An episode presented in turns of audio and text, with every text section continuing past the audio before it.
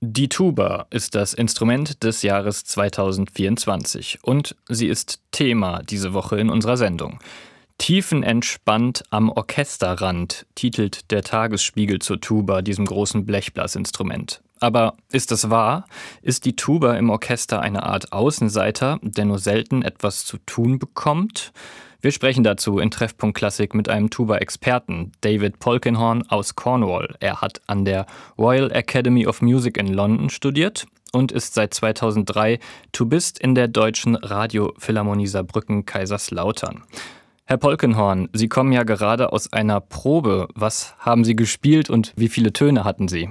ich habe eigentlich heute sehr viele Töne gespielt, weil ich komme aus einer Blechbläser-Ensemble-Probe, so eine Szenebesetzung sozusagen. So, da hat man vielleicht mehr Töne zu spielen als sonst im Orchester, ja.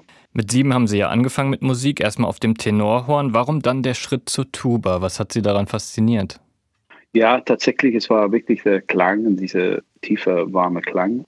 Ich finde auch der Funktion, wenn man mit anderen Musikern spielt, es macht eigentlich Spaß. Es ist halt so, man ist das Fundament von einer Gruppe. Man steckt nicht so aus wie ein Trompeter oder sowas in der, in der Blechsatz, mhm. aber der, der, Funktion halt in, in, mit Posaunen oder sowas in einen Satz zu spielen, ähm, eigentlich sehr schön. Das macht am meisten Spaß. Was stellt das Instrument denn für körperliche Anforderungen? Muss man ein bestimmter Typ sein, um das gut spielen zu können? Das finde ich nicht unbedingt. Natürlich, das, das größte Frage ist natürlich von Atem, Atemtechnik. Aber letztendlich würde ich sagen, man muss eigentlich häufiger atmen als ein Trompeter oder Posaunist, weil das Instrument hat einen niedrigen Widerstand und dadurch verbraucht es mehr Luft, wenn man spielt. Aber eigentlich von Körpergröße oder so, es mhm. gibt keine Regel. Also man kann jetzt nicht sagen, es ist ein Männerinstrument, auch wenn man noch mehr Männer sieht im Orchester. Überhaupt nicht, überhaupt nicht. Wenn man Tuba studiert, dann landet man ja später meistens im Orchester, oder? Haben Sie Kommilitonen von früher, die andere Wege gegangen sind? Ja, ich habe in Hannover mit Andreas Hoffmeier studiert. Er ist natürlich jetzt Professor und solistisch mehr unterwegs ist im Orchester. Er war im Orchester ein paar Jahre. Und so, es gibt andere Wege, aber man könnte sagen, ja, dass die Hauptrichtung ist natürlich im Orchester. Sind Sie jetzt in der Radiophilharmonie eigentlich der einzige Turbist? Ja, das bin ich hm. alleine. Ja. Und ist man dann da einsam oder gehört man zur Blechbläsergruppe so dazu? Man gehört natürlich zur Blechbläsergruppe, ja.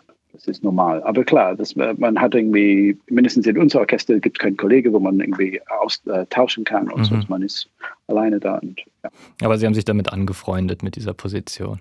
Ich glaube eigentlich, wenn man mit Tuba anfängt, das ist eigentlich so, das kenne ich nicht, nicht anders. Seit ich im Jugendorchester gespielt habe, da man ist Teil von Posaunen, wie Sie sagen, eine ganze Blechgruppe. Aber ähm, ist, ist auch ein bisschen allein. Einzelkämpfer. Genau, genau.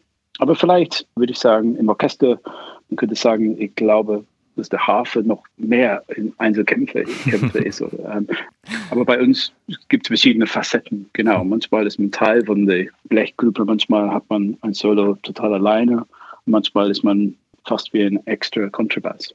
Haben Sie eigentlich eine Lieblingstuba-Stelle im Orchesterrepertoire? Ja, die Stelle wäre für mich, glaube ich, die Adagio von Bruckners siebte Symphonie, wo man als Tubist mit der Wagner-Tuben mehrere Choräle hat zu spielen.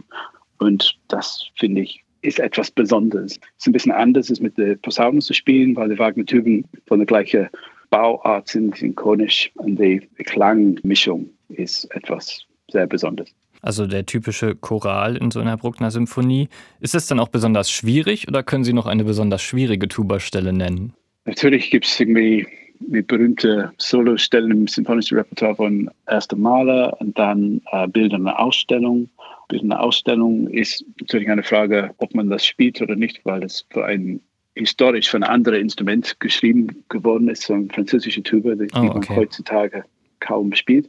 Aber es wird entweder auf Euphonium oder Tuba in modernen Orchester jetzt gespielt. Und wenn man das auf Tuba spielt, ist das natürlich eine Herausforderung. Sagt der Tubist David Polkenhorn als unser Tuba-Orchesterexperte diese Woche. Er ist Mitglied in der Deutschen Radiophilharmonie Saarbrücken-Kaiserslautern. Vielen Dank für das Gespräch. Gerne, vielen Dank.